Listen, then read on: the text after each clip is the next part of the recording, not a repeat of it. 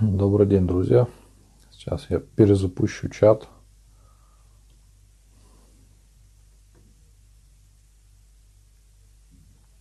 И увижу э, ваши комментарии.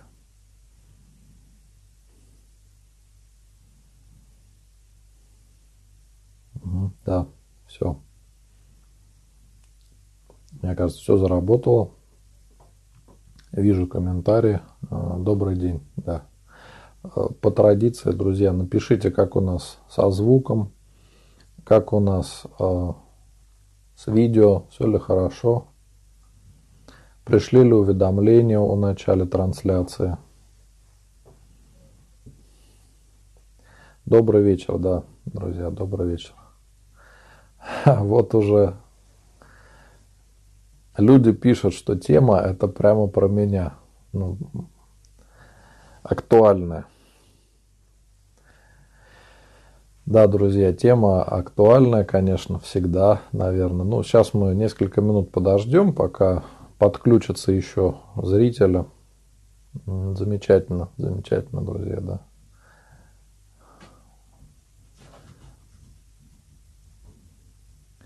Да, кажется, уже из всех соцсетей написали, что все хорошо. YouTube, ВКонтакте, Перископ, а, Одноклассники –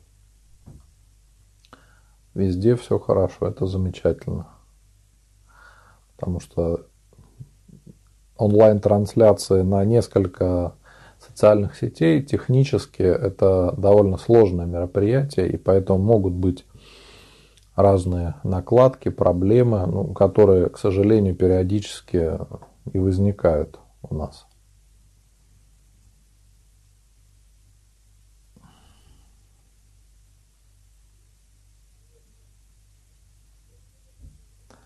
Да, все хорошо, да, вот пишет, замечательно.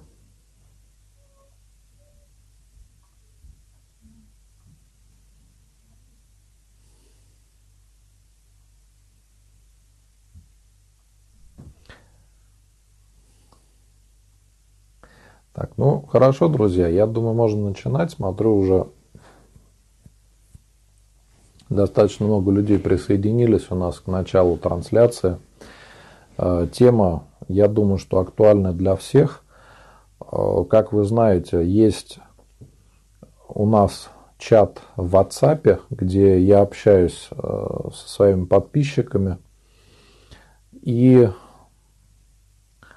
два дня спрашивали меня именно об этом. Как заставить себя молиться, как, когда одолевает лень, как быть. Вообще, надо начать с того, что сама постановка вопроса немножко неправильная. Если мы ставим себе цель заставить себя молиться, значит, мы не хотим этого делать. Значит, для нас это что-то неприятное, и мы воспринимаем это как обязанность или как повинность, которую надо обязательно выполнить. И это совершенно неправильное отношение. Э, в итоге нам действительно не будет хотеться это делать, потому что отношение у нас изначально негативное. А, и мы сами себе будем представлять, что все, что мы себя заставляем делать, это все неприятно для нас. Вот ну, такая у нас психология человеческая. Как мы там корабль назовем, да, так он и поплывет. Так, то же самое и здесь. Если мы относимся к этому именно так, что мы себя заставляем, значит, Внутренне мы не хотим этого делать, и нам это в какой-то степени неприятно. Э, надо понимать, что если мы себя заставляем, э, и для нас это неприятно, то, скорее всего, мы перестанем потом молиться, и любое дело мы перестанем делать, потому что терпеть человек может ну, до определенного предела. Потом, когда терпение кончается, человек уже не будет э, делать то, что он делал, потому что ему это неприятно, терпение у него кончилось. Поэтому если мы ловим себя на таких мыслях, что приходится себя заставлять, это неправильно. Значит, у нас неверное понимание духовной жизни, неправильное отношение к молитве и неправильное понимание того, зачем мы это делаем. И самый главный способ справиться с таким ощущением – это менять отношения и к молитве, и к молитвенному правилу, и пересмотреть свой подход э, к духовной жизни. Надо понимать, что такое молитва. Молитва – это наш разговор с Богом. И для человека это самое радостное. Как вчера мы с вами вспоминали, что в раю для человека самое райское блаженство будет это видеть Господа, видеть Его святость, и уже не будет нас ничто разделять, как в земной жизни с Богом. А если мы молимся, мы обращаемся к Богу. И для верующего человека при правильной постановке молитвенного правила, при правильном распорядке это радость.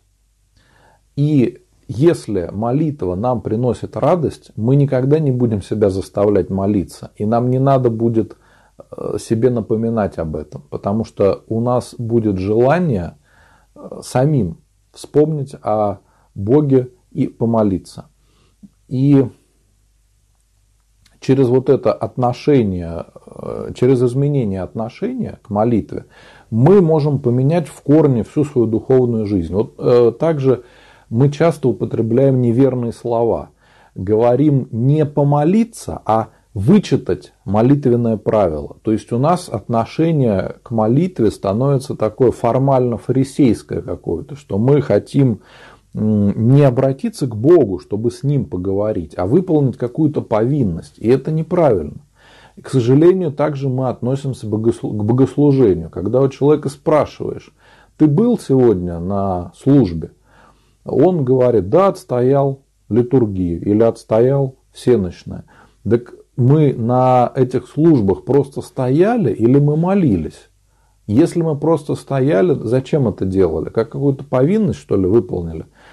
И вот э, само это отношение, оно говорит о нашем э, неправильном понимании молитвы и цели молитвы, и задач, для чего мы это делаем. Опять же, вернемся к самому главному, что молитва – это разговор с Богом, это обращение к Богу. Не обязательно с просьбой, что мы будем просить. Мы можем просто поблагодарить Бога за то, что Он делает, просто, так скажем, поговорить, рассказать, что у нас на душе, но обращаясь именно к Богу, искренне, всей душой. И вот мы подходим к самому важному свойству молитвы, она должна быть искренняя, от всей души. Ведь когда мы с вами разговариваем с близкими нам людьми, мы же с ними искренне разговариваем, мы обращаемся к ним, хотим что-то до них донести, и зачастую получаем ответ или хотим получить этот ответ. Вот то же самое и в молитве. Когда мы обращаемся к Господу, нам надо понимать, что мы именно к Нему обращаемся, и Он нас слышит и может ответить на наши молитвы через других людей – через укрепление в вере, через э, другие какие-то э, знаки, можно так сказать. Но мы получаем ответ. Не просто молимся и никакого результата нет, а всегда есть ответ на наши молитвы. И вот если мы об этом будем помнить, то молитва будет осознанная. Я всегда говорю о том, что мы все должны делать осознанно. И молитва наша должна быть осознанная. Не так просто. Мне надо вычитать правила, вот я сейчас буду стоять и молиться. Нет, друзья, это уже получается неправильное отношение, и оно не несет никакой пользы в себе для человека и для нас. Это может быть даже просто пустая трата времени. Если мы стараемся вот так вот э, заставить себя что-то сделать и все. Кроме того, мы очень часто не можем э, быстро переключиться с суеты нашей жизни на такое мирное настроение, чтобы обратиться к Богу. Вот это тоже наша ошибка. Мы иногда суетимся, у нас в голове там куча каких-то дел, куча проблем, и тут раз мы решили помолиться. Мы там подходим к иконам, все, раз, и начали молитвенное правило. Но ведь мы не успели сосредоточиться, не успели оставить все свои дела. У нас в мыслях еще куча каких-то других проблем. Что надо сделать? если мы решили молиться перед иконами, то встать перед иконами, несколько минут постоять просто в тишине, чтобы успокоиться, чтобы все свои мысли отпустить и себе дать такую установку, что я сейчас буду молиться, я сейчас буду обращаться к Богу, и в это время ничто меня не должно отвлекать. Я буду находиться именно здесь и сейчас, вот в этот момент, находясь здесь, я буду молиться. И такая вроде бы простая мысль, которую мы себе закладываем перед тем, как начать молиться, она меняет полностью наши отношения, потому что мы иногда живем неосознанно и вы, наверное, замечали, да, когда мы общаемся с человеком, мы понимаем, что его сейчас нету рядом. Он или в прошлом, или в будущем, или в каких-то еще воспоминаниях. Но вот здесь и сейчас этого человека нету. Мыслями он где-то в другом месте и душой. И вот также, когда мы с вами молимся, мы, к сожалению, иногда улетаем куда угодно, но только не здесь и сейчас находимся. И наша молитва, она получается не осознанная, а какая-то механическая. Особенно, когда некоторые молитвы мы знаем уже по памяти. Мы начинаем вот так молиться и э, в итоге не чувствуем удовлетворения от этого. Поэтому первое, с чего нам надо начинать, кроме э, понимания, что мы в молитве обращаемся к Богу, разговариваем с Господом, со святыми, которых просим о помощи или благодарим, э, осознанно подходить к этому. Кроме того, есть такой очень хороший совет э, взять и, допустим, поставить себе какое-то время, сколько мы будем молиться. Хорошо, 10 минут, значит 10 минут, 20 минут, значит 20. Хорошо. Можем даже поставить себе будильник то вот 20 минут или 30 я буду молиться, и потом опять вернусь к своим домашним делам. Но именно эти 20 минут я посвящу Богу. И можно поставить будильник и начать читать молитвенное правило, молиться. Если даже мы его полностью не прочитаем, ничего страшного. Самое главное, чтобы э, каждое слово мы читали без спешки, не торопясь, не пытаясь скорее закончить, а пытаясь понять каждое слово, которое мы читаем. И вот тогда будет реальная польза, тогда молитва будет осознанная. Потому что мы с вами очень часто торопимся, хотим поскорее закончить. Почему так получается? Потому что мы иногда э, не готовы к большому молитвенному правилу. Большинство из нас, мы с вами неофиты. Я себя не считаю каким-то там великим молитвенником. Я считаю, что я только в начале пути. И навыки, конечно, есть какие-то, но мы все не можем сравниться со святыми. Мы можем взять какие-то моменты из их опыта и применить в своей жизни. И это пойдет нам на пользу. Поэтому э, очень важно понимать, что мы с вами люди духовно слабые. Мы не такие, как святые. Если сравнить со спортом, это очень хорошая аналогия. Э, святые это как олимпийские чемпионы, которые всю жизнь тренировались и достигли потом больших высот. Вот то же самое они сделали в духовной жизни. Молились э, и священное писание изучали. Пути были разные у людей к Богу. Но самое важное, что делал каждый святой? Он молился и стремился обращаться к Богу. И для этого монахи уходили от простой мирской жизни, для того, чтобы им ничего не мешало общаться с Богом. Для них это было самое главное в жизни. И они получали такой результат, что общаясь с Богом каждый день, постоянно, они учились и непрестанной молитве, которая идет постоянно, и мысли у них уже не так рассеивались, как у нас с вами.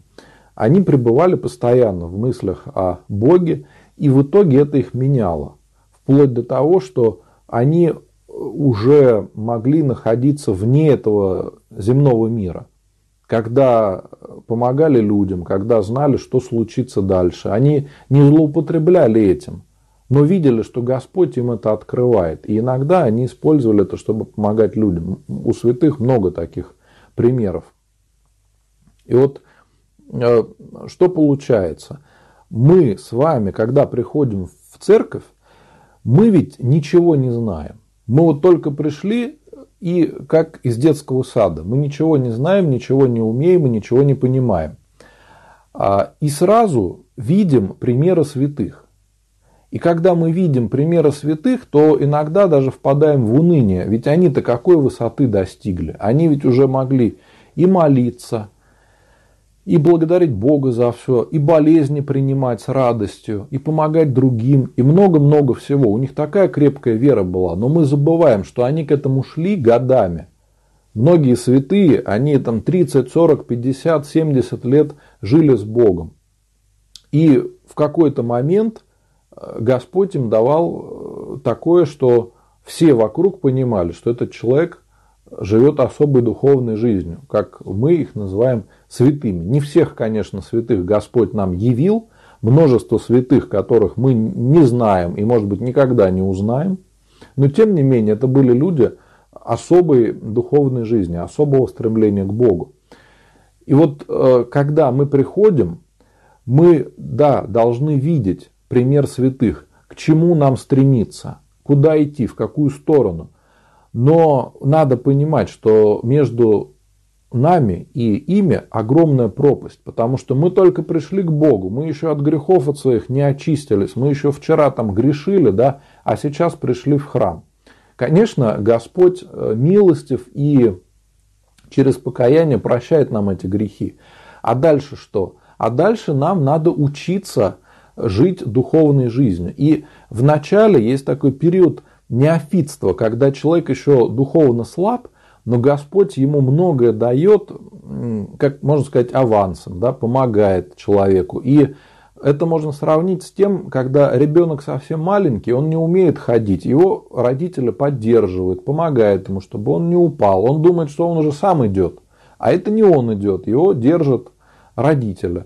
Или на велосипеде учатся ездить. То же самое. Ребенок думает, какой я молодец, я уже еду. Да? А он же не видит, что у него маленькие колесики есть, которые ему помогают.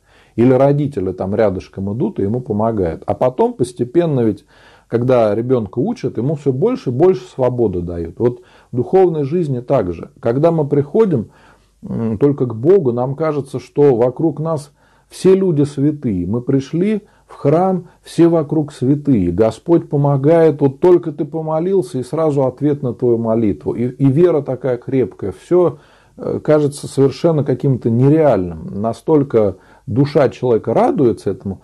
Господь так дает нам почувствовать свое присутствие, чтобы мы укрепились в вере.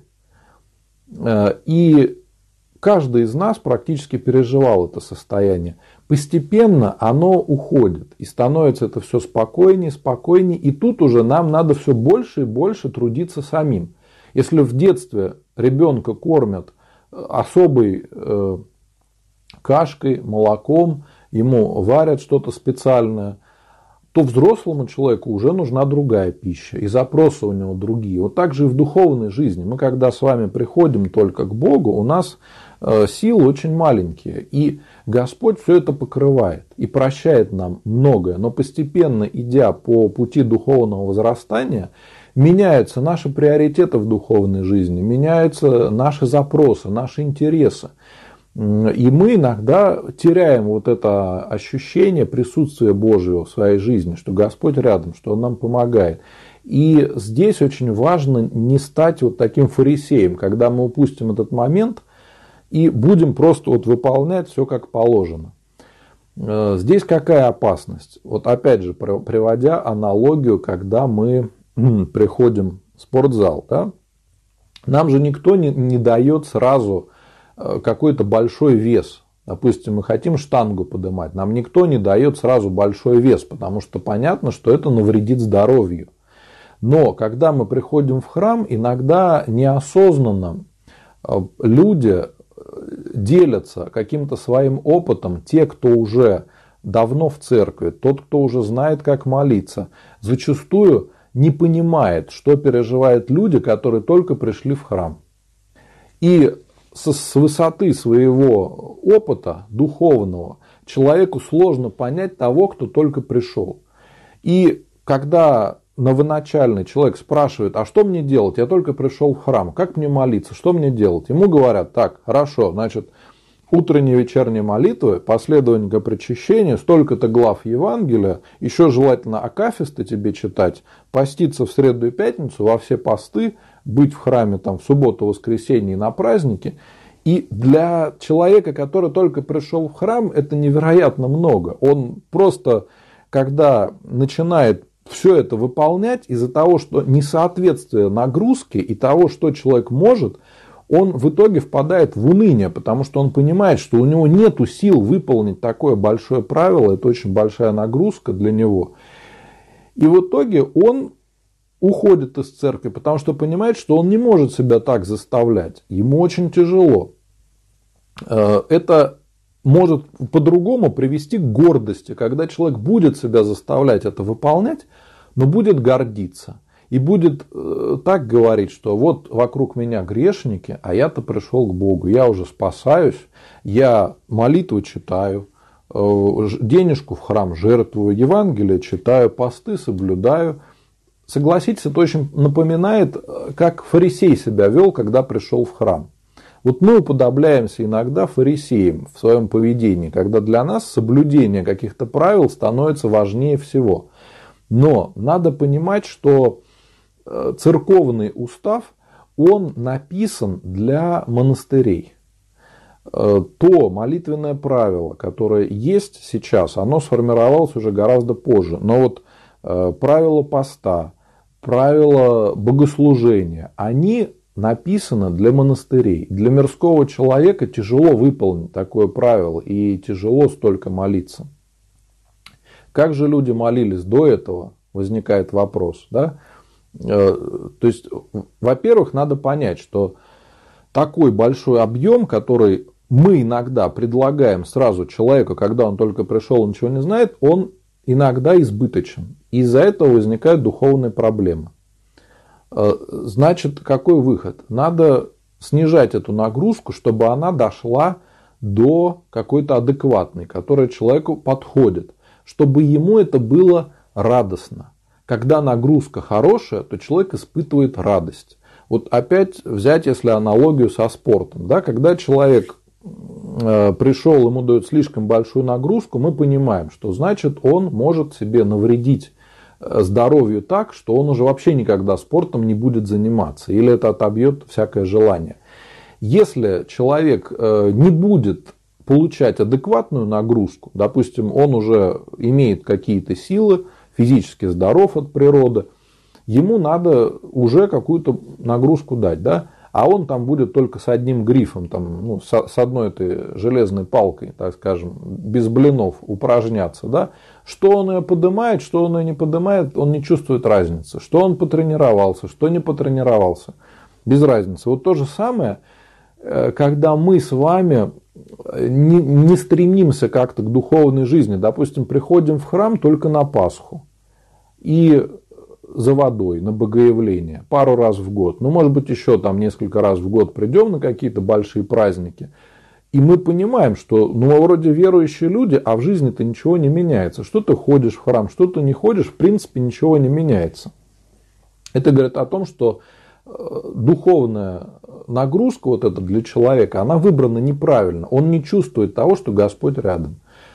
Когда есть батюшка, который может подсказать человеку, как тебе лучше сделать, как правильно. Вот я считаю, что самый лучший идеальный вариант, когда есть возможность поговорить или с человеком, который это понимает, или со священником лучше всего и спросить, батюшка, я только пришла в храм или пришел, вот как мне молиться, что мне сделать вначале, да? И, э, конечно, начинать надо с покаяния, с видения своих грехов. Потом, когда мы э, покаемся, э, молиться своими словами попробовать сначала просто пару слов, как мы можем сказать, чтобы понять, что мы этими словами обращаемся к Богу. Пусть они корявые, пусть они не такие красивые, как в молитвослове, но это наши слова от души. Вот как мы можем говорить, мы так и обратились к Богу. И э, затем уже мы можем переходить к следующему этапу, когда почитать молитвы из молитвослова. В каждом молитвослове у нас есть молитвы, так скажем, которые входят в самые необходимые для каждого мирянина, это утренние и вечерние молитвы, которые мы читаем каждый день. И, кроме того, последование к причащению, когда мы с вами собираемся причащаться, и если мы были на вечерней службе, каноны мы можем опустить, потому что они читаются на вечерней службе, но читаем последование к причащению и по мере своих сил постимся несколько дней. Вот уже есть какой-то минимум, на который мы можем ориентироваться. Но для многих даже это много. Для многих из нас. И здесь, смотрите, какой, э, какие есть варианты. Во-первых, надо понимать, что вот это молитвенное правило, которое я сейчас сказал, оно сформировалось уже довольно поздно. Если не ошибаюсь, это в 19 веке. А как люди до этого молились? Столько столетий. Э, со времен Иисуса Христа. Как же так? Они не читали утренние и вечерние молитвы, не читали последования к причащению.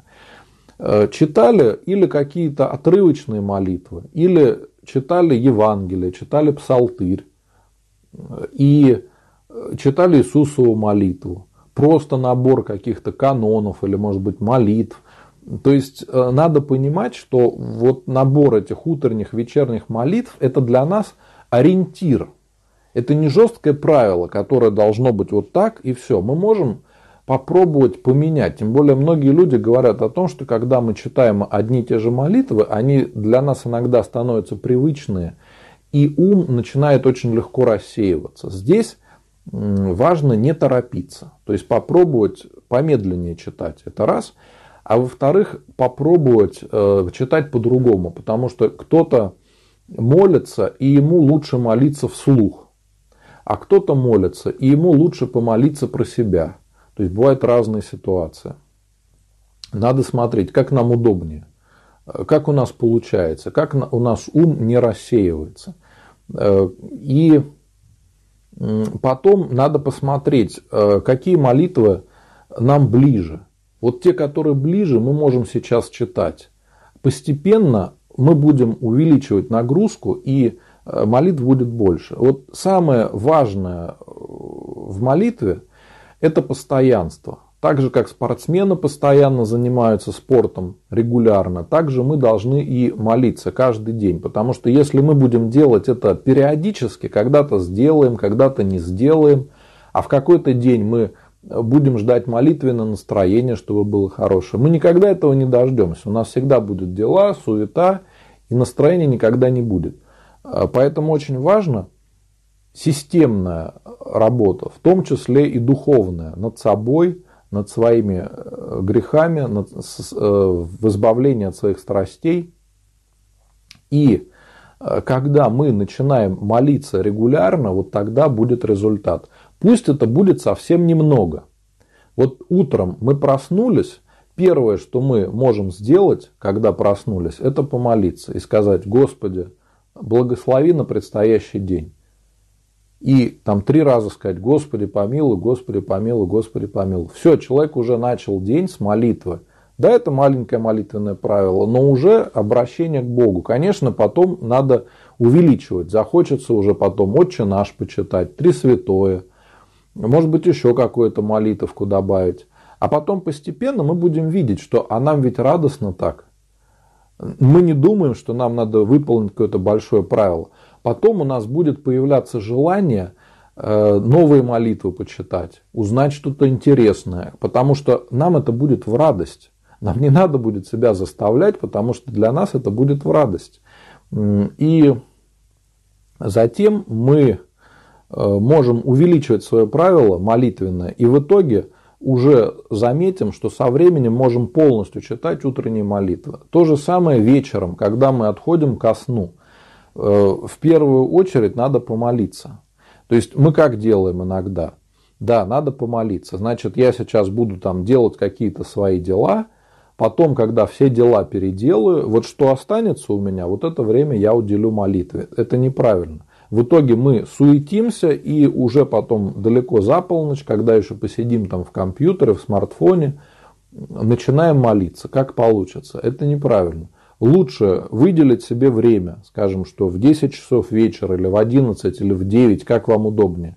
я буду молиться. Можно себе даже будильник поставить на телефоне, чтобы не забыть. Все, будильник заработал, значит я бросаю все дела и иду молиться. И мы знаем, что там 10-15 минут, 20 мы посвятим Богу. Это наш разговор с Богом. И кроме того, молитвы в молитвослове, они нам чем помогают? Нам не надо выдумывать свои слова. Там уже есть какие-то правила молитвы, которыми молились святые. Вы видели, да, там написано очень часто, что молитва Иоанна Златоуста, молитва Василия Великого.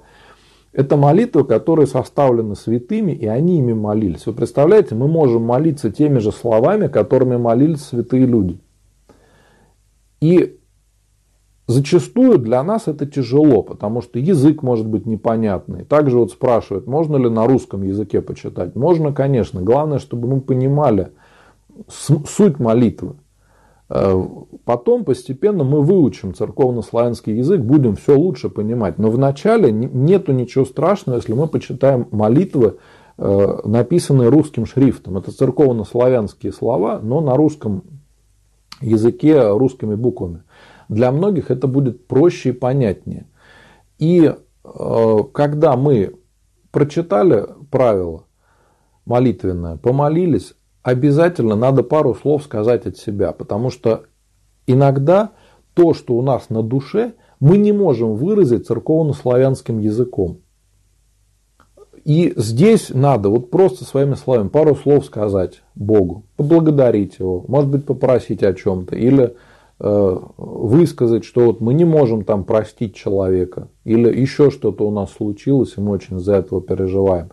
И вот это дает очень большую пользу, когда мы понимаем, что наше правило молитвенное, оно адекватно нашим силам, и делаем мы его регулярно, исполняем, и это нам в радость. И вот тогда мы будем жить с Богом, нам это будет в радость, и может быть дальше духовное возрастание постепенно нам будет интересно и Евангелие почитать, и Псалтырь почитать. Захочется узнавать что-то новое, потому что у нас будут силы, будет время и желание что-то делать. Кроме того, можно будет менять. Допустим, э, попробовать вместо утренних молитв почитать канон какой-то или акафист. Э, или вместо вечерних молитв. Сократить, может быть, эти, это молитвенное правило, но что-то заменить. Если будем читать какую-то новую молитву, для нас зачастую это будет очень интересно, потому что это новые слова совершенно. И мы будем стараться понять каждое слово. И вот э, если относиться к молитве именно так, как я объяснил, то гораздо меньше шансов, что мы навредим своей душе этим. Потому что иногда некоторые люди делают неправильно, берут на себя большую нагрузку. Вот еще, кстати, очень важно э, молитва Иисусова. Многие ее читают. Или «Господи Иисусе Христе, Сыне Божий, помилуй меня грешного». Э, или краткий вариант «Господи Иисусе Христе, помилуй меня». И э, ее читают с четками. То есть монахи много раз читают, там сто раз, тысячу раз, с четками перебирают. Э, вот мирянам с четками молиться надо по благословению. Не надо всем подряд э, брать четки и молиться. Это должно быть, когда мы уже дойдем до определенного духовного уровня, когда нам это будет полезно. Для тех, кто не понимает, что это такое, лучше, значит, вам этого не касаться когда мы с вами решили молиться Иисусовой молитвой, то очень важно э, понимать, что мы не монахи, и у нас нет такой веры, э, такого смирения, как у них. Мы очень легко можем впасть в гордость. Некоторые люди, особенно миряне, когда хотят походить на монахов, возьмут четки и на показ им всем показывают, что смотрите, я уже вот с четками хожу. Это неправильно. Лучше их вообще убирать, чтобы этого никто не видел. Где-нибудь в кармане держать руку, и там можно молиться. А, не надо показывать всем, что вот вы такой молитвенник. Это гордость. И а, надо выбирать адекватное число этих молитв. Может быть, сто раз прочитать, да, но как некоторые люди думают, что вот я сейчас там 5-10 тысяч прочитаю Иисусову молитву, будет польза. Нет, друзья, это приводит даже к серьезным проблемам с головой, потому что когда человек начинает эту молитву читать неразумно, то и в прелесть может впасть, и в гордость, и все, что хочет. Там и измененное состояние сознания может быть. Поэтому надо ко всему относиться разумно. Если мы будем это делать без руководства священника и желательно своего духовника, то очень легко навредить своей духовной жизни. Кстати, еще недавно мне одна женщина рассказала, что кто-то из старцев ей посоветовал молиться так, э, с четками, не как обычно мы молимся, Господи помилуй, или Иисусову молитву читать, а говорит, слава Богу за все, да, или там, вот, э, слава Богу за все повторять. Тоже интересное, интересное молитвенное правило такое. И вот э, надо не бояться экспериментировать, то есть надо выбрать ту форму, которая нам подходит. Э, те молитвы, которые нам нравятся, которые нам подходят и которые мы можем читать. Да, конечно, надо себя понуждать. Это не значит, что мы совсем ничего там э, никак не должны себя заставлять. Да, заставлять себя надо, но э, надо выбрать то, что нам подходит. И молитвы, которые нам подходят, и объем этих молитв должен быть адекватен нашему духовному состоянию. Потому что, ну, представьте разницу, да, нам надо куда-нибудь там камень катить, да, куда нам легче его будет катить в горку, преодолевая сопротивление, или по ровной дороге, или вообще с горки. Так вот, то же самое и здесь. Если это нам подходит, э, то нам будет легко это делать, и у нас будет от этого радость. Потом, конечно, мы уже будем стремиться э, изучать что-то новое. Вот мы увидели какую-то молитву, уже будет интересно про нее почитать. Э, кроме того, потом будет желание читать псалтырь, читать Евангелие, если мы будем все правильно делать. Теперь еще два очень важных момента. Во-первых, надо обязательно исповедоваться и причащаться. Если мы будем только молиться дома и больше ничего не делать, то э, это будет вред для нашей души. Потому что без исповеди мы не можем очистить свою душу от греха. А без причастия мы не можем укрепиться благодатью Святаго Духа. Поэтому кроме домашней молитвы молитвы в храме обязательно должно быть участие в таинствах. Это покаяние и Евхаристия. Э, кроме того, когда мы хотим экспериментировать с молитвами, надо быть очень осторожными, потому что есть молитвы, которые на самом деле не молитвы. Я уже вам на стримах говорил, и в группе у меня был пост на эту тему.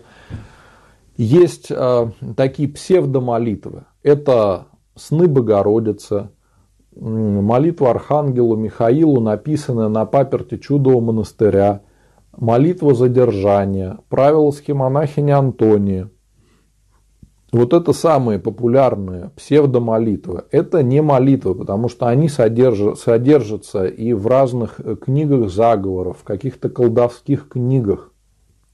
Поэтому будьте очень осторожны с этим. Э, можно себе так навредить, если читать эти молитвы без э, понимания. Да? А, кроме того, будьте очень осторожны с молитвословами. Вот есть такой молитвослов, очень популярный, молитвенный щит. Он был издан в 2000 году в каком-то издательстве и якобы по благословению владыки какого-то митрополита, если не ошибаюсь. Оказалось, что это поддель, поддельное э, благословение. Владыка не давал никакого благословения, и тайком от него просто взяли и напечатали, ссылаясь на него. И книга эта хорошо продавалась, потому что там, кроме обычных хороших молитв, были вот такие псевдомолитвы, которые фактически являются заговорами. Э, и многие люди их читали по незнанию. Если кто-то читал эти молитвы, то вот знаете, что делать этого не надо, э, в этом надо покаяться. Если человек читал это по непониманию, ничего смертельного в этом нет, надо покаяться. Но, чтобы не ошибиться, я советую вначале читать только самые простые правила молитвенные, утреннее, вечернее, к причащению, можно акафисты, можно Евангелие, псалтырь, вот это уже будет хорошо. По мере своих сил желательно, конечно, поститься. Пост тоже должен быть в радость для нас и по силам. Если мы выбрали правильную меру поста, то он будет нам в радость. В одной из стихир великопостных так и поется «Постимся постом приятно». Вот если мы с вами понимаем, что для нас пост в радость, значит все правильно и все хорошо. Если для нас пост в тягость, значит что-то не так, значит надо подумать, а, в чем проблема. Ну вот, друзья, кажется, все я сказал, что хотел. Самые такие важные моменты. Я думаю, тема эта очень серьезная. Надеюсь, э, кто-то увидит свои ошибки, поймет, как их исправить. Потому что ошибок у нас у всех хватает, друзья. Мы все с вами будем всю жизнь молиться, учиться молитве, учиться искреннему покаянию. И тогда э, действительно будет польза для нашей души. Мы будем понимать, что каждый день мы живем с Богом. И тогда не будет таких мыслей возникать, как себя заставить, потому что у нас будет радость от этого, а если у нас есть радость, то мы сами захотим э, помолиться, обратиться к Богу. Так, ну вот, видите, как раз э, в Ютубе Андрей Спрашивает, видел себя на кресте распятым, именно я висел, голова на правом плече и последние слова «прощаю люблю», голова обвисла. Андрей, вам надо в этом исповедоваться, это такое искушение. Ни в коем случае не надо принимать э, какие-либо видения сверхъестественные, какие-либо откровения, потому что мы с вами люди не святые, мы с вами люди грешные.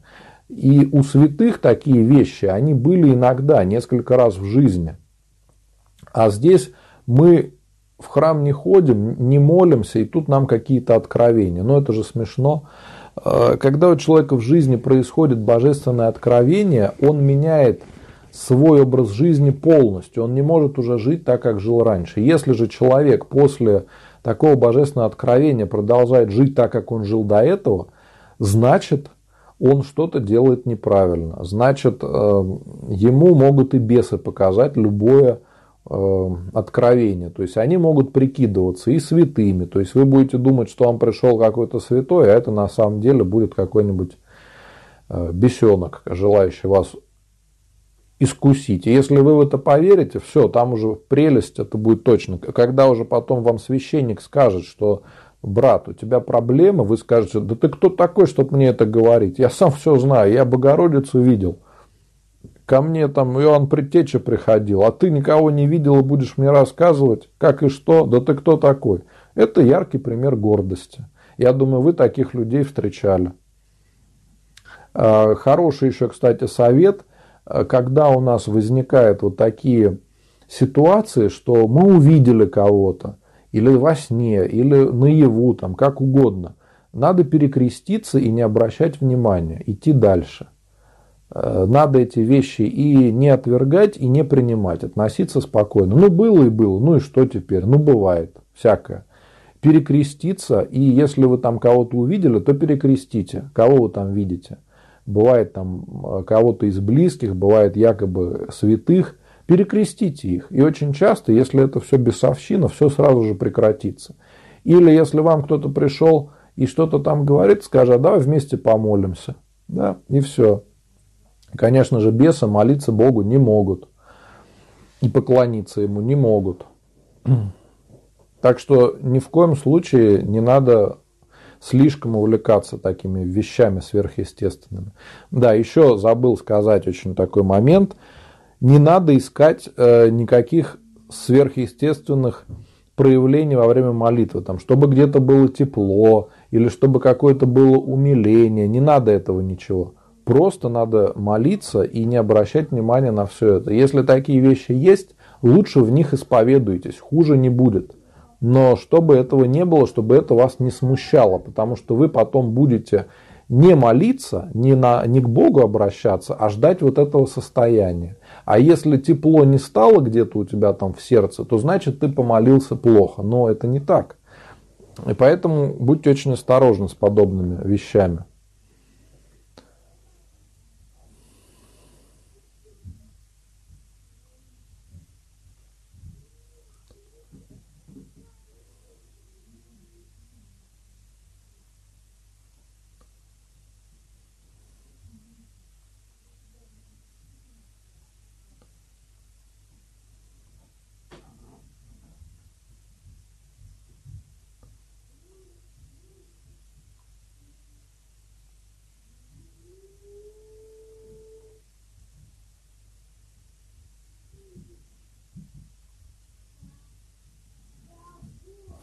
Август спрашивает в Ютубе, почему в православных песнопениях и молитвах в Святом Писании коверканный русский язык. Э, «Спаси душу моя, оставь, остави долги наши, спаси меня от скверны». Э, это не коверканный русский язык, это церковно-славянский язык.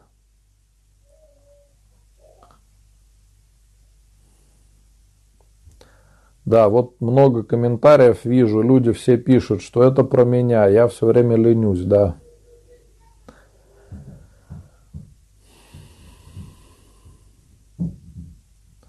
Вот Алексей пишет, пытаюсь бросить курить, пью святую воду, но спустя пару часов опять курю, боюсь, что Господь меня покарает за неблагоговейное отношение к святой воде. Не причащаюсь, поскольку боюсь из-за сигарет. А, Алексей, вам надо исповедоваться. Недостаточно пить святую воду. Надо обязательно исповедоваться регулярно, как можно чаще. И молиться, чтобы Господь вам дал сил справиться с этой страстью, чтобы избавил вас от этой страсти. Все пройдет, поверьте. Вот именно так скажи. Господи, я слабый, я не могу, у меня не получается, но я уже устал жить с этим грехом, избавь меня от этого греха, чтобы этого не было. Помоги мне, дай силы справиться. И вы увидите, что все получится.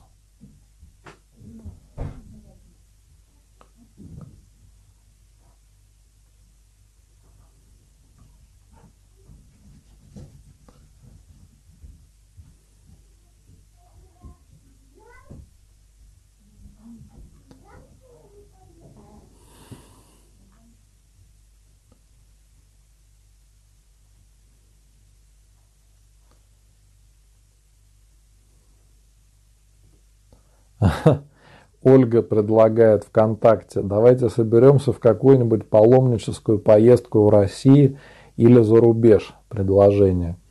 Э, не знаю, Ольга. Идея, конечно, интересная, но поскольку мы живем в разных местах э, и уголках нашей Родины и мира, я думаю, что это будет сделать проблематично.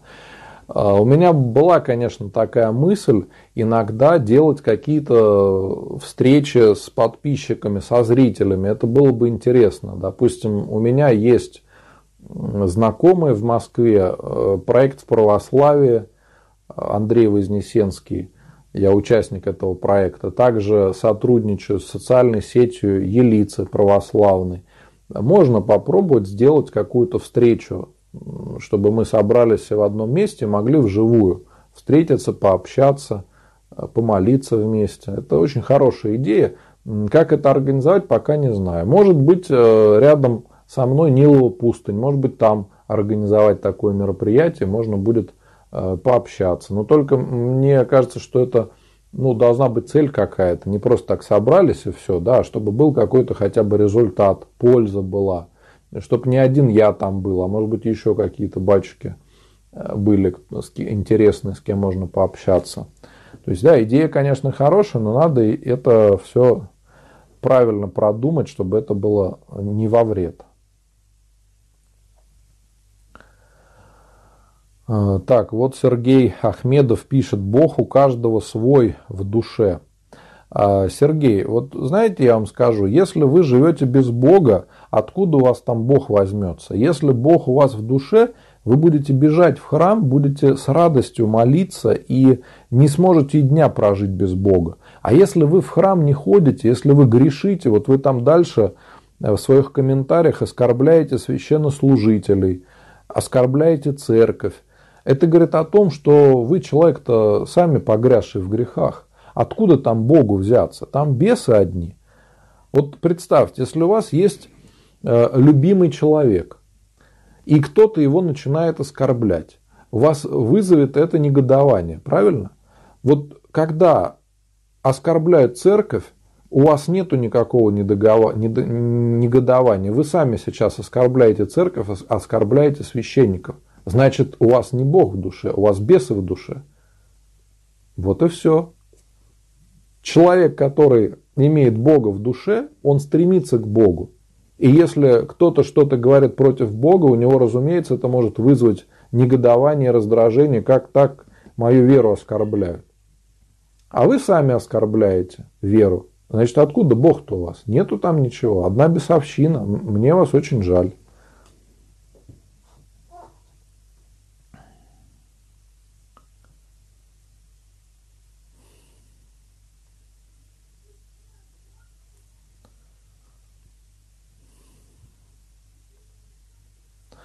Так, друзья, я попрошу всех вести себя адекватнее, потому что здесь мне помогает администратор Стас Николаев, и он быстро может забанить. Если кто-то будет себя вести нехорошо, он будет банить. Я ему благословил. А, если кто-то будет повторять вопросы много раз, тоже могут забанить. Поэтому ведите себя культурно, как э, взрослые люди.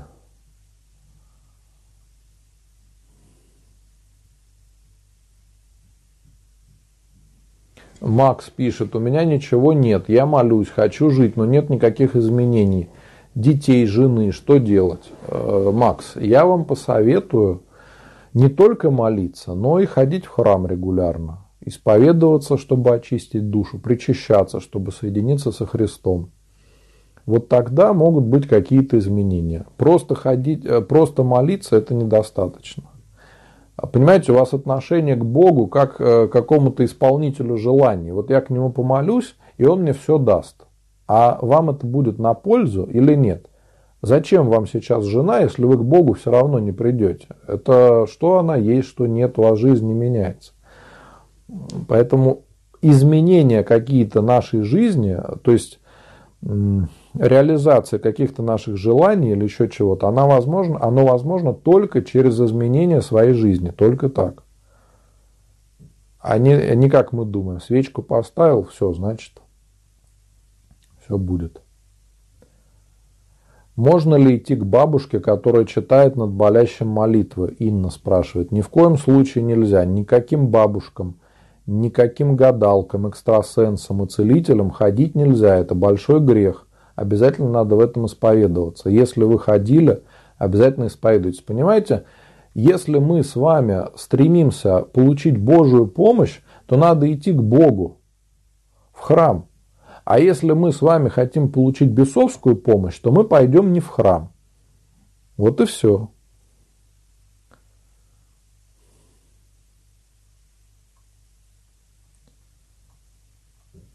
Ну да, вот все там ответили, что нельзя ходить, все пишут нет, нет, нет, нельзя. Вижу, что все знают. Вот еще пишут, большое спасибо за эфир, это как раз то, с чем я не могу справиться. Спаси Господи, да.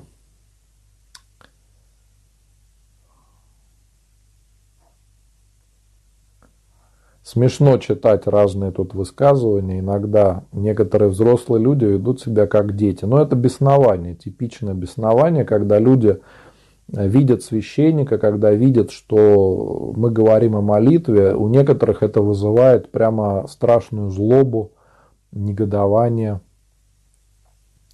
Леночка спрашивает, как понять, поститься правильно. Ну вот вы же слышали, я говорил, поститься надо в меру своих сил, чтобы не навредить своему здоровью. Я думаю, что мы ближе к началу Великого Поста сделаем отдельный стрим о правильном посте, как поститься, чтобы не навредить здоровью и не навредить душе.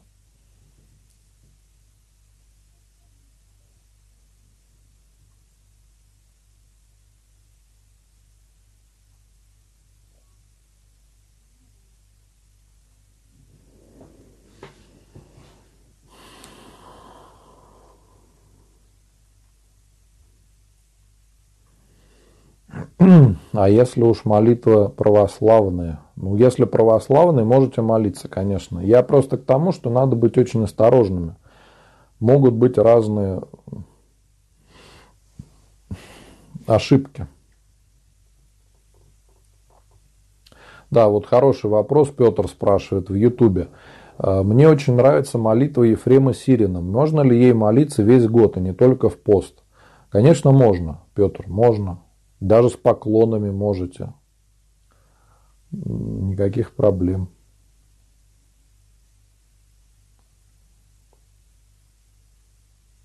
Вот хороший пример. Э, Любовь пишет э, в Ютубе. У нас в храме во время Великого Поста читается псалтырь прихожанами. И с каждым годом очередь увеличивается. Два года назад было три, чело... три очереди, а сейчас пять. Спаси Господи. Э, Любовь, ну вы можете мне написать подробнее в личных сообщениях. Найдите меня, пожалуйста, в социальных сетях. Позитивный батюшка или Антон Русакевич. И давайте мы с вами спишемся и расскажете, как это у вас делается в каком-то храме. Может быть, тоже что-то сделаем. Сделаю себя в храме подобное, если будет возможность. Интересная практика. Я как бы, ну, про такое слышал, но везде где-то могут быть свои особенности.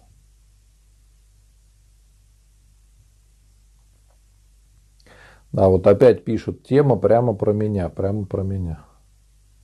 Э, друзья, у кого проблемы, вот некоторые пишут э, проблемы там ВКонтакте, можете перейти на YouTube. А канал мой позитивный батюшка, или канал Елицы, или канал в православии. Можно там посмотреть. На Ютубе обычно меньше проблем. Сергей Ворик пишет, хотелось бы услышать ответ батюшки. Сергей, напишите еще раз ваш вопрос. Возможно, я его пропустил.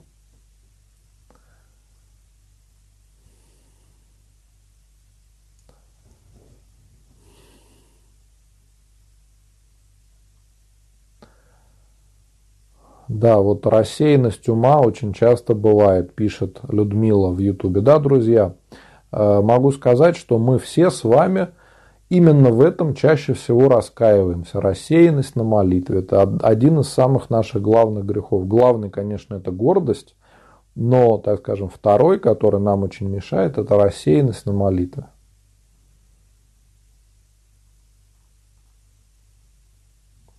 Да, вот тоже пишет, действительно, с нам верить нельзя, да, заставить нельзя. Сергей в Facebook пишет, Сергей, мы об этом и говорили, что заставлять нельзя, конечно.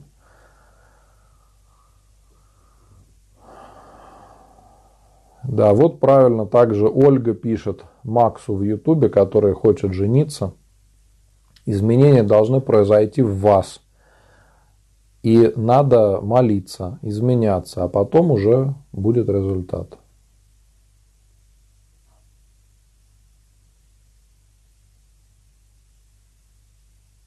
Ольга, на самом деле трудно подходить к молитве. Честно, лень, лень, потом на душе не очень. Часто тоска бывает, непонятно от чего.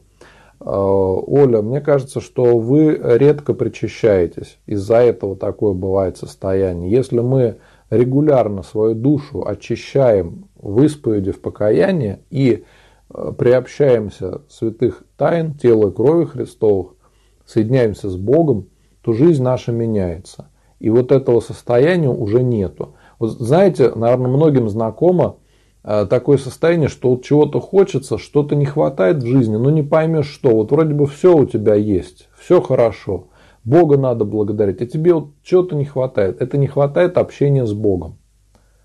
Душа просит, понимаете, наша душа, она христианка. Но мы о теле заботимся, тело э, там кормим, моем, лечим. О душе иногда, когда там пытаемся э, фильмы какие-то смотреть, книги читать, э, то есть это все такое душевное, да. А вот дух именно наш дух, мы его не питаем ничем, а он может быть только, когда мы стремимся к Богу. Ведь мы, у нас дух, душа и тело. Да?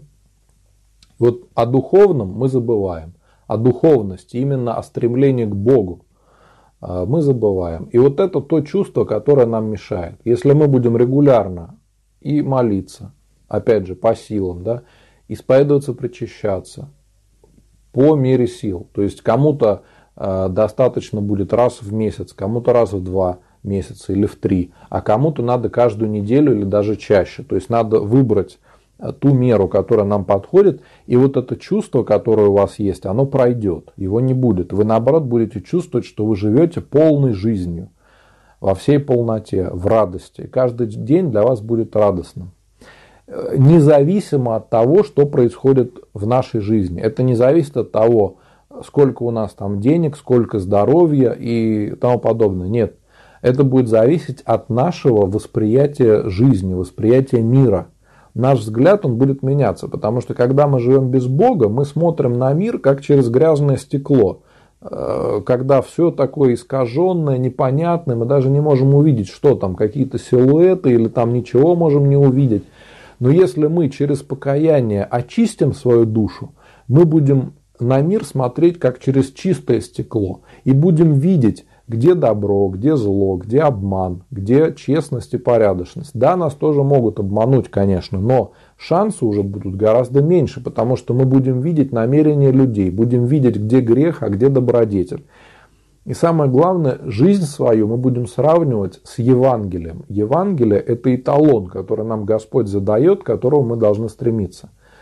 Э, если мы будем жизнь сравнивать не с Евангелием, а с какими-то своими ориентирами или теми, которые дает нам сейчас современное общество, мы заблудимся, это сто процентов. Мы уйдем совершенно не туда. Э, да, вот, кстати, хорошие вопросы задает Дмитрий. Можно ли молиться по Серафимовому правилу вместо утренних вечерних молитв на ходу, находясь за рулем? Если ситуация безвыходная и времени другого у вас нету, вы, допустим, забыли помолиться и проспали или еще что-то, то так можно сделать. Но это лучше не делать с постоянным правилом, потому что все-таки мы с вами будем отвлекаться. Мы будем ехать и одновременно молиться. Можно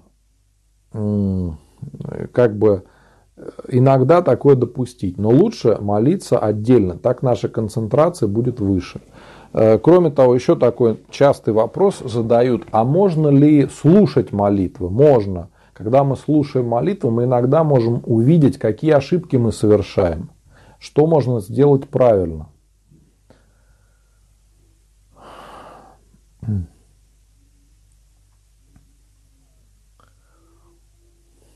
Владимир, э, сильный невроз сегодня, скверные мысли одолевают. Давно такого не было. Помогите советом.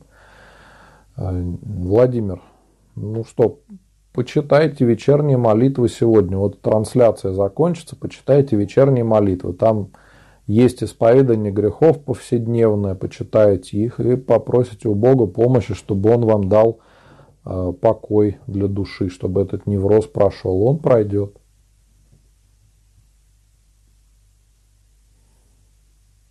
Вот да, как раз э, Лена пишет, э, Леночка Ряхина в Ютубе. Мне один раз приснилось очень много младенцев, лезли с окон сверху. Мне было очень страшно, а я их перекрестила, и они все исчезли. Ну да, бывает такое.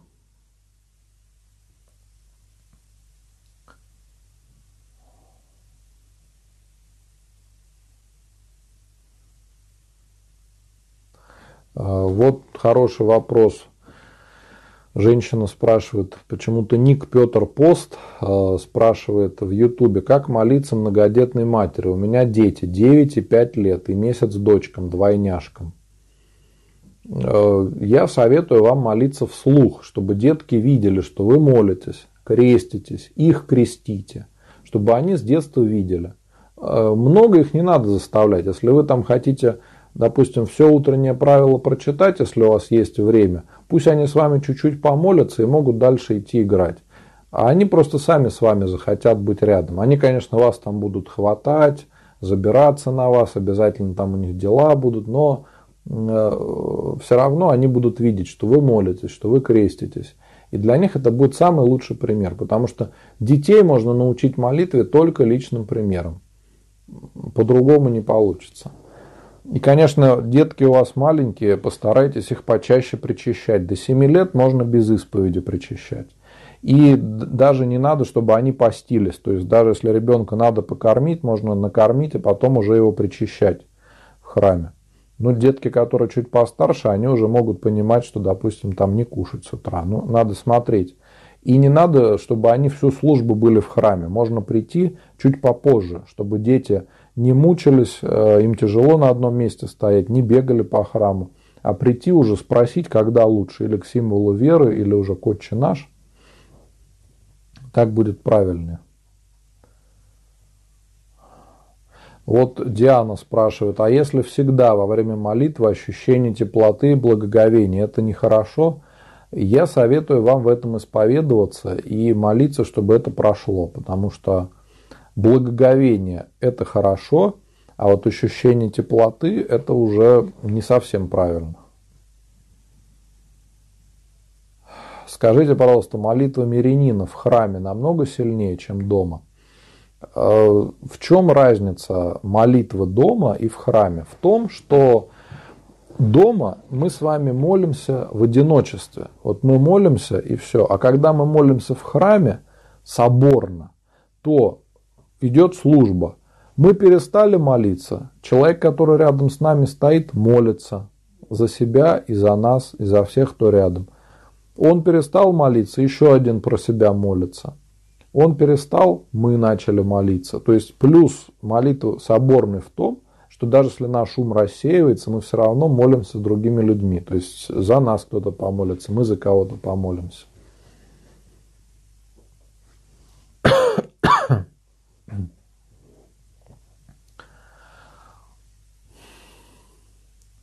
А вот Сергей Локон спрашивает в Ютубе, Тверской области Нилова. Да, конечно, я сам из Тверской области, озеро Селигер, Нилова пустынь.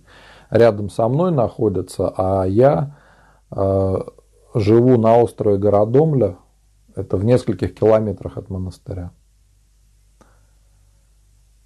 Да, ну вот Маша пишет, что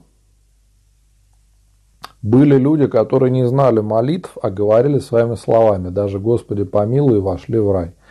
Да, были такие случаи, но эти люди имели очень крепкую веру. У нас, к сожалению, не всегда такая вера есть.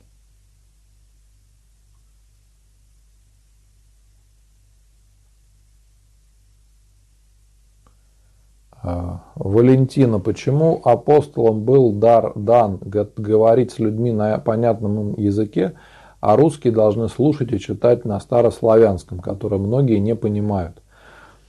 Э, вы поймите, что мы не понимаем из-за того, что мы не ходим в храм. Если мы будем в храм приходить постоянно и слушать, и дома молиться, мы все будем понимать. Это не настолько сложно. Там есть, конечно, отличия от современного языка, но они не настолько большие. Э, когда мы с вами молимся, то говоря на другом языке, мы понимаем, что это особое обращение к Богу, особое занятие. Если мы будем молиться просто все время, всегда на своем родном языке, не будет вот этого ощущения э, чего-то сакрального, чего-то особенного, святого. А когда мы молимся другими словами на другом языке, у нас есть вот это ощущение, что это язык обращения к Богу, особо святой для нас пробовали обновленцы в начале 20 века перевести литургию на русский язык, и они это сделали. И люди говорили, что литургия не воспринималась как литургия, потому что э, все было на русском языке, и не было вот этого ощущения молитвы, не было ощущения особого, особого благоговения. Поэтому я считаю, что то, что у нас для молитвы и для богослужения другой язык, это хорошо. Да, конечно, могут быть проблемы, что-то мы будем не понимать, но надо изучать, мы все будем знать.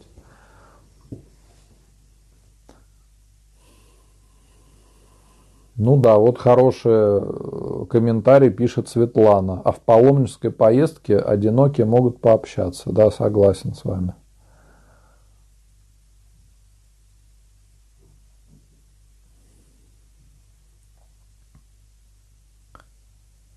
Друзья, у меня просьба, кто хочет, э, чтобы я помолился за кого-то, вот вижу в комментариях, пишите, помолитесь там за этого человека, за этого, найдите мой профиль в социальных сетях и мои сообщества. Священник Антоний Русакевич, позитивный батюшка.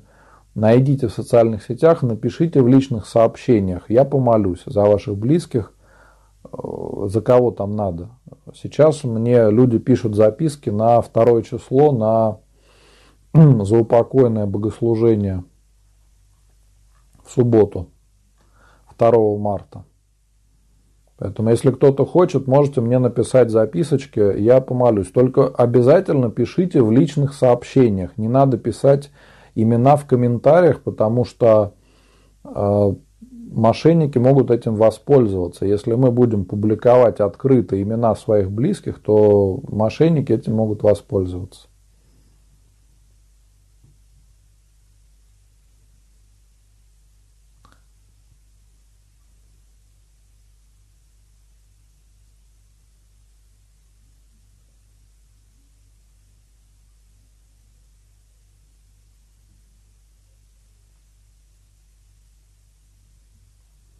Да, вот смотрите, Анжелика пишет, я думаю, что многие с подобным сталкивались. Да, она пишет, очень интересный эфир, все эти видения от лукавого. У меня тоже иногда бывает, как сонный паралич. Я думаю, многих людей такое было.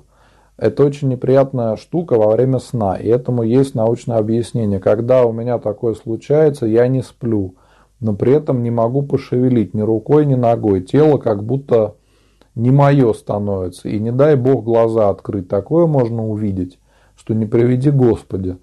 Так вот, я начинаю про себя читать молитву «Отче наш», и через 5 секунд все как рукой снимает. Вот такая сила молитвы. Согласен с вами. Анжелика, мне люди описывают случаи вот э, каких-то там потусторонних, так скажем, вещей, и они очень похожи. Вот это состояние, которое вы описали, оно очень похоже. Как вы относитесь к протестантам? Спокойно, абсолютно равнодушно. Да, вот еще забыл сказать, да, хороший вопрос. Наталья спрашивает, можно ли читать молитву, э, сидя читать молитвослов? Если у нас нет сил, то можно. Если мы болеем, то можно молиться и сидя, и даже лежа. Пусть мы лучше будем лежа или сидя молиться, чем не будем молиться совсем. То же самое в храме. В идеале, да, мы должны стоять. Но если мы с вами будем лежать, ничего страшного не случится. Э, то есть сидеть, э, ничего страшного не случится.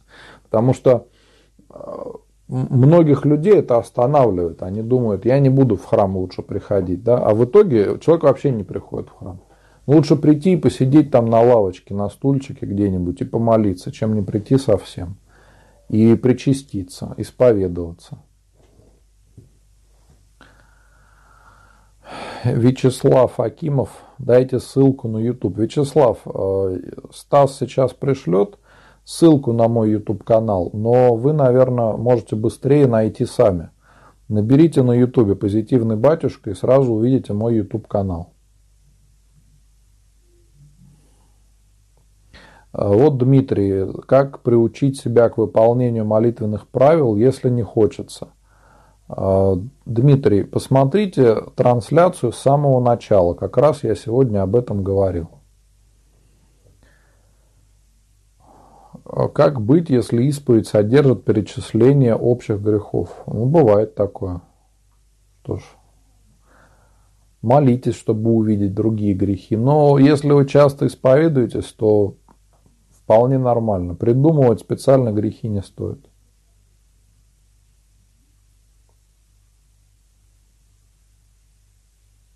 А, Алексей спрашивает, а, вопрос, на который вы, скорее всего, не ответите, но все же. Иудеи правят миром, и мы все пляшем под их дудку. А, Алексей, я с вами не согласен, потому что я много раз слышал вот эти разные теории заговоров, там про конец света, там про масонов, там еще про что-то. Да, такое есть, но это очень сильно преувеличено, понимаете? А, люди все одинаковые, и грехи у них одинаковые. Поэтому люди ведут себя в соответствии со своими грехами одинаково. А нам кажется, что все они заодно, что они все делают одно дело. Они не заодно, просто у них одинаковая сущность человеческая. Если человек хочет пить, он будет искать водоем, где можно напиться. Если он хочет денег, он будет искать способ, как их можно заработать. Понимаете? Это не значит, что все люди в сговоре. Просто они по природе такие. Окажется, что все заодно. Поэтому я отношусь вот так ко всем этим теориям заговоров.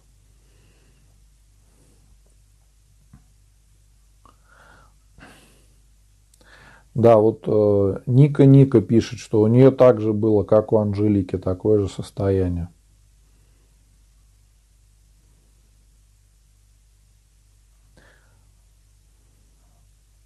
Любовь спрашивает, а что это за молитвослов?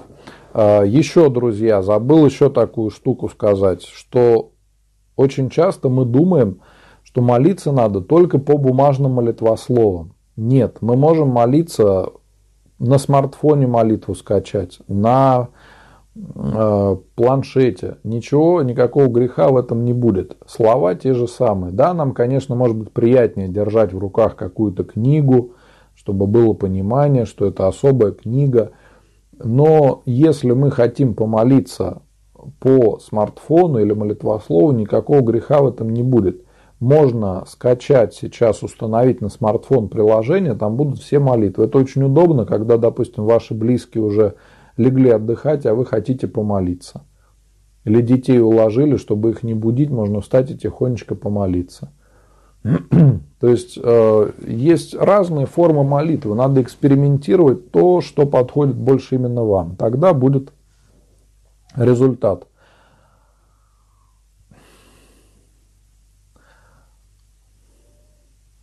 Вячеслав хороший вопрос задает. Как сохранить радость? Чтобы сохранить радость, надо Бога благодарить за все. Не требовать, а благодарить за все, что Он нам дает, за все, что помогает. Да, спаси Господи. Вот многие пишут, что не успевают вопросы задавать. Я отвечаю на те, которые люди только хотели задать. Ну, тема сегодня такая, видите, близкая для многих, поэтому и вопросы у нас все, у всех одинаковые.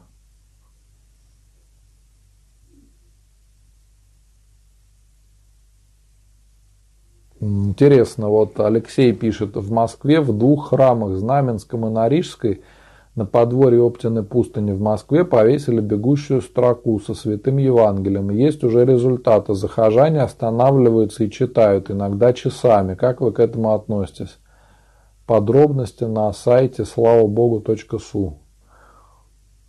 Я думаю, что это хорошая идея. Если люди читают, только мне кажется, это, знаете, должно быть как-то правильно размещено. Если это будет где-то в храме или на храме, я думаю, что это неправильно. А сделать где-нибудь это на ограде храма, может быть, да, там на воротах, ну где-то там вот в этом районе, это может быть, да, допустимо. Потому что, с одной стороны, должны быть э, современные технологии, но с другой стороны, они не должны разрушать наше представление о храме и не мешать нашей молитве привычной. Вот так должно быть. Если это мешает, то я считаю, что это вредно. Если это где-то висит прямо на храме или внутри храма, я думаю, что это не нужно делать. Потому что человек тогда будет во время службы стоять и читать вот эти строчки из Евангелия. Ему так проще, но это неправильно. Я все-таки считаю, что нам надо больше присутствовать в интернете. Вот это перспективное направление для всех священнослужителей больше проповедовать в интернете. Это самое главное, чтобы у каждого священника была страничка в интернете, чтобы прихожане к нему могли обратиться. Пусть люди не со всего мира, но хотя бы прихожане, чтобы могли написать своему батюшке, задать вопрос, спросить что-то или посоветовать, подсказать, э, по приходу, я имею в виду, не по богословским каким-то, может быть, указать на ошибку какую-то. А это будет лично, и батюшка ответит, и будет польза. Да. Я считаю, что у каждого храма должна быть страничка в интернете, чтобы прихожане этого храма могли видеть расписание богослужений, э, контакты священника, откуда этот батюшка, где он учился, э, где он работал, какая у него семья. То есть, чтобы батюшка был ближе к людям. А сегодня можно стать ближе к людям, только выйдя в интернет. Только так. Вот мой яркий пример. Если бы не интернет, вы бы обо мне даже и не узнали, что я служу на острове, на озере Селигер. Но благодаря интернету мы с вами общаемся, и люди приходят в свои храмы, потому что ко мне никто не может прийти. У меня остров закрытый и вход только по пропускам. Поэтому люди приходят в свои храмы, исповедуются, причащаются, говорят, вера укрепляется. Некоторые начинают ходить в храм, то есть человек не ходил, а после общения в интернете идет в свой храм. Первый раз. Кто-то ушел из храма и не знал, как вернуться. человек возвращается в храм уже осознанно. Так что очень много, друзья, разных у нас ситуаций бывает. Надо всегда разумно ко всему подходить и осторожно, чтобы эти нововведения пошли на пользу, чтобы они не мешали.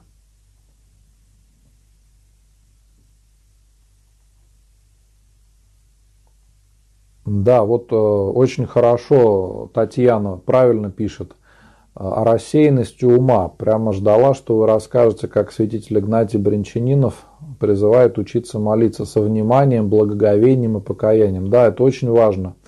В молитве должно быть покаяние.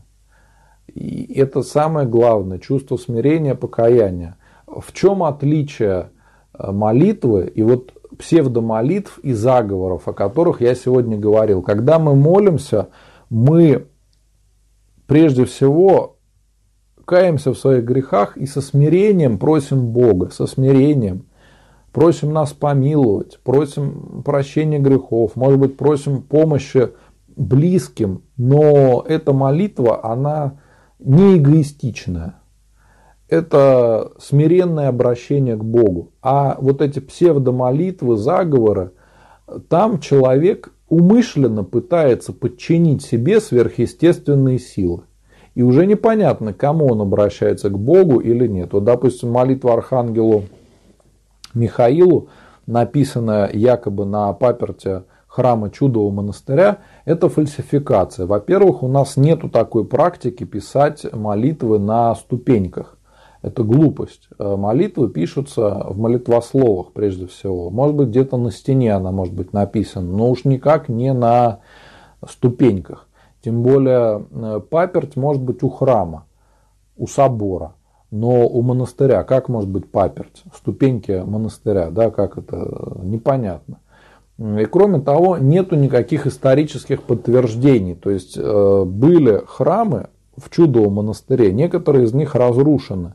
Некоторые сейчас сохранились, но нету нигде подтверждения, чтобы была молитва э, где-то написана на паперте. То есть это фальсификация, самая настоящая. Пытаются все это выдавать за какие-то э, настоящие молитвы. То же самое вот эта молитва задержания. Пытаются написать, что эта молитва составлена каким-то афонским старцем.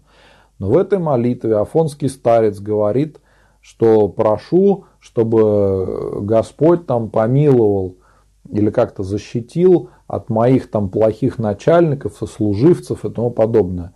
Для монаха это нормальная фраза «защити меня от сослуживцев». Какие сослуживцы у монаха и э, начальники? Это же глупость. То есть там очень много таких ошибок.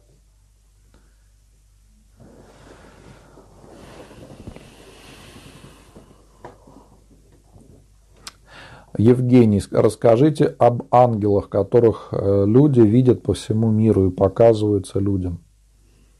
Ангелы – это существа, которые не имеют тела. Они уже настолько утвердились в добре, что не могут творить зла. Они служат Богу и помогают Богу э, совершать э, какие-то вещи в жизни – они могут помогать людям. У каждого человека есть ангел-хранитель, который дается нам при крещении. Есть ангелы, которые пали, это бесы. Они уже предали Бога и утвердились во зле. Они также не имеют тела, никогда не спят, им не надо отдыхать. И они могут творить зло. За тысячи лет своего существования они уже прекрасно изучили человеческую природу, поэтому знают, как можно людей подтолкнуть на грех. А, они не могут напрямую управлять человеком и даже читать мысли, но зная наши повадки, наши какие-то движения души, они знают, как нам, нас можно, как, знаете, вот рыбу ловят, много крючков закидывают, и какая-то клюнет. Вот бесы, можно сказать, так же делают. Разные помыслы нам в голову вкладывают, за какой мы зацепимся, грех начинается с помысла. И все, и мы его пошли дальше развивать.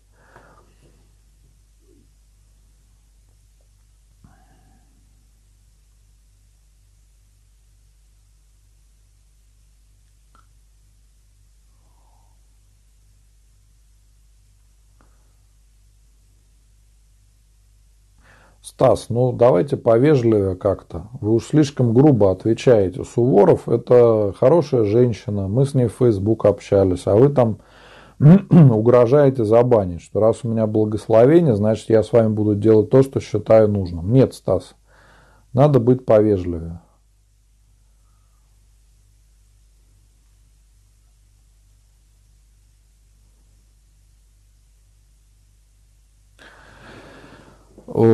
Касательно утренних молитв, вопрос. Э, слушаю молитву про себя, повторяю, готовлю завтрак, например, потому что спешка утренняя. Такая молитва засчитывается. Если вы искренне молитесь, то, конечно, да, эта молитва считается. Но все-таки постарайтесь выделять отдельное время для молитвы. А как начать верить в Бога, Анастасия спрашивает. Анастасия, вот посмотрите сначала, трансляцию, там есть ответ. Вы увидите, как правильно это сделать.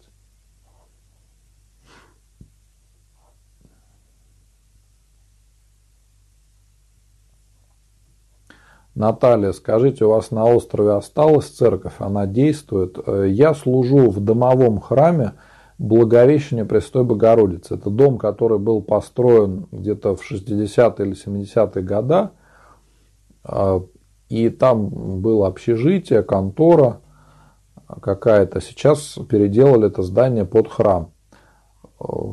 Примерно в 2004 или 2005 году. А храмы, которые находятся в скиту, на другом конце острова, в Гефсиманском скиту, они находятся в турбазе. И там службы не идут. Их не собирается никто церковь возвращать.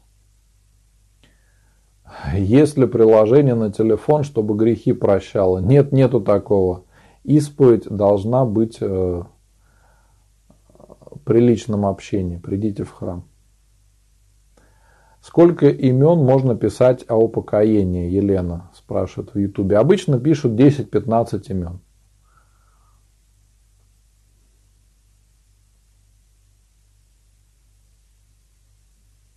Миша, а что делать, если после исповеди и причастия как каменный человек и чувствует, что ему это не помогает? Не обращать на это внимания, продолжать молиться, исповедоваться, причащаться, почитать Евангелие, поискать вопрос, ответ на вопрос там. Вы найдете его, увидите. Да, вот тоже э, Оксана пишет, когда молюсь, иногда чувствую благоухание. Было бы очень жаль, если это исчезнет. Но, к сожалению, Оксана, это неправильно. Я бы очень сильно насторожился, если бы я чувствовал какое-то благоухание при молитве или что-то еще.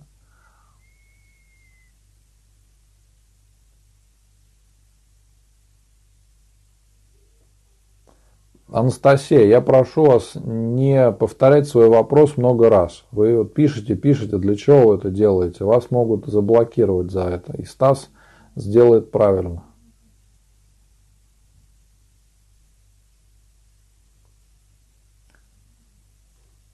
Так, вот Евгения пишет, я не замужем, по совету матушки начала читать Акафист святителю Николаю. Помоги Господи, Евгения, чтобы все получилось у вас.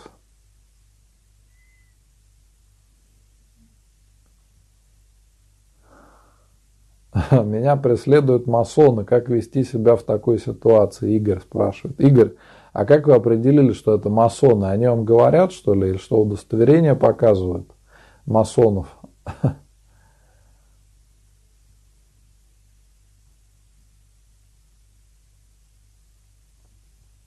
Елена, вот э, тоже вопрос. Работаю на ногах до 23 часов. Домой прихожу, ноги уже не держат. Могу ли молиться лежа перед сном? Елена, если вот прям так, то я думаю, можно. Греха в этом не будет. Э, вообще, для чего мы стоим на молитве? Богу не надо, чтобы мы стояли. Это надо для нас, чтобы мы могли сосредоточиться, что мы бы с благоговением относились к этому. Но если вот такая страшная усталость, я думаю, что лучше помолиться лежа, чем не молиться совсем. Но вы поймете, что вам все-таки некомфортно. Вы так, может быть, несколько раз сделаете, а потом все-таки будете стоя. Пусть лучше поменьше, но помолиться. Можно стоя попробовать. Главное, чтобы искренне было это.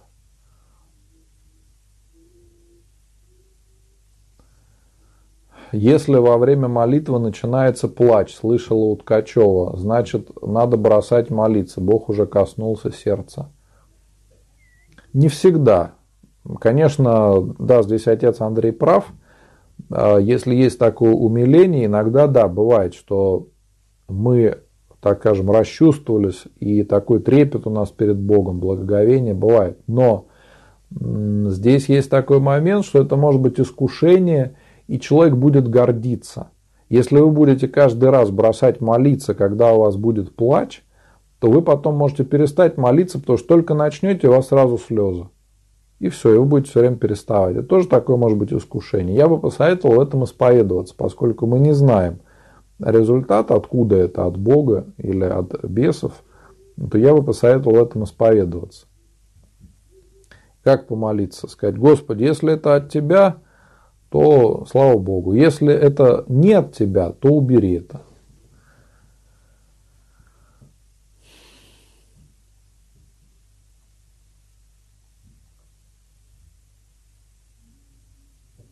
Денис, я атеист, то есть считаю, что есть кто-то или что-то высшее между небом и небес и землей – но признающих религию. При этом прошу помощи Всевышнего. Как религия относится к этому, к такому мировоззрению?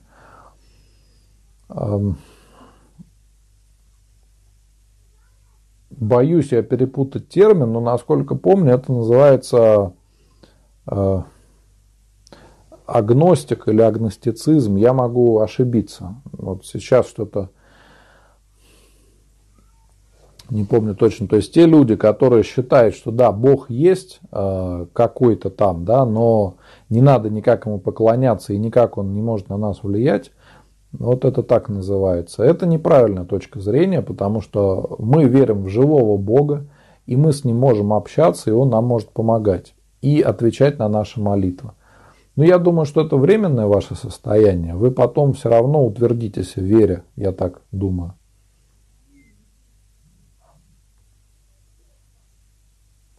Вот Валентина хороший вопрос. Э, как часто нужно исповедоваться и причащаться? Э, по правильному обязательно в посты большие. И по возможности можно еще почаще. Воскресные дни. Не каждый раз. Ну, если там раз в два месяца, раз в месяц вы будете причащаться, это будет очень хорошо. И если вы чаще хотите, чем раз в неделю, то надо уже с бачкой отдельно исповедовать. Светлана, вот еще вопрос.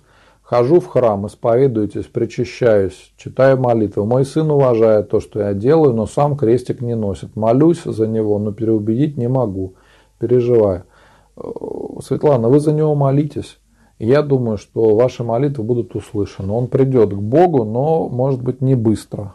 Так что наберитесь терпения.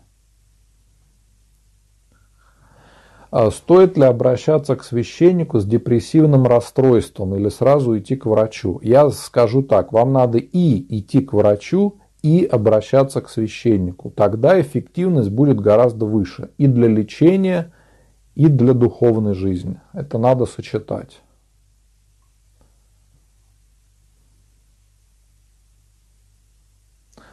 Да, ну вот Людмила пишет, я когда читаю молитвы, у меня слезы льются сами собой ручьем, а иногда на службе, особенно на вечерней после исповеди. Это плохо? Ну, не очень хорошо. Я всегда к этому настороженно отношусь, потому что здесь непонятно, какое человека состояние. То ли это состояние умиления и проявление смирения, или это гордость. То есть вот меня Господь коснулся, как я хорошо молюсь.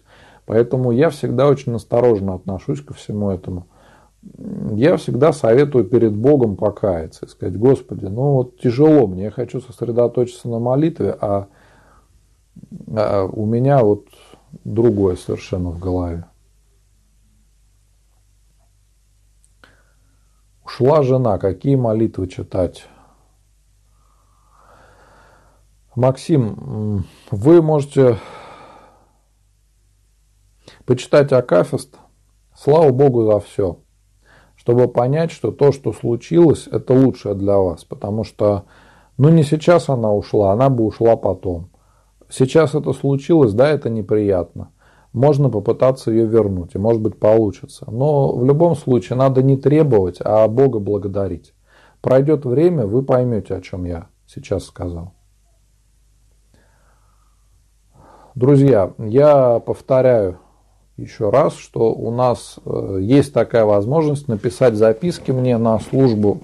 Просто люди часто спрашивают, как можно попросить о молитве, чтобы я об этом рассказывал, поэтому я повторяю, вы можете найти мой канал на Ютубе и ВКонтакте, в Одноклассниках, в Перископе, на Фейсбук, позитивный батюшка Антон Русакевич и э, написать мне в сообщениях. Если я не ответил на какие-то из ваших вопросов, то я отвечу. Постепенно я отвечу, потому что вопросов много, все я не могу ответить. Некоторые я не могу читать в эфире, потому что они очень личные или написаны там как-то не совсем красивым языком.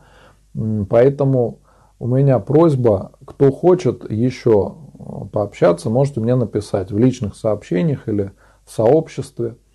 Э, будем заканчивать э, трансляцию. В следующий раз мы с вами увидимся в воскресенье, 8 часов вечера. Э, не знаю еще, какая тема будет. Если кто-то хочет, предлагайте темы сообщениях, интересные для трансляции, мы об этом поговорим. Будем заканчивать, друзья. Я рад сегодня был пообщаться. Очень интересная тема. Много было хороших вопросов по существу, по теме. А, и мне кажется, за счет этого удалось более полно раскрыть э, тему о молитве. Она актуальна для каждого из нас. Всем, друзья, желаю Божьей помощи и ангела-хранителя. Спаси Господи.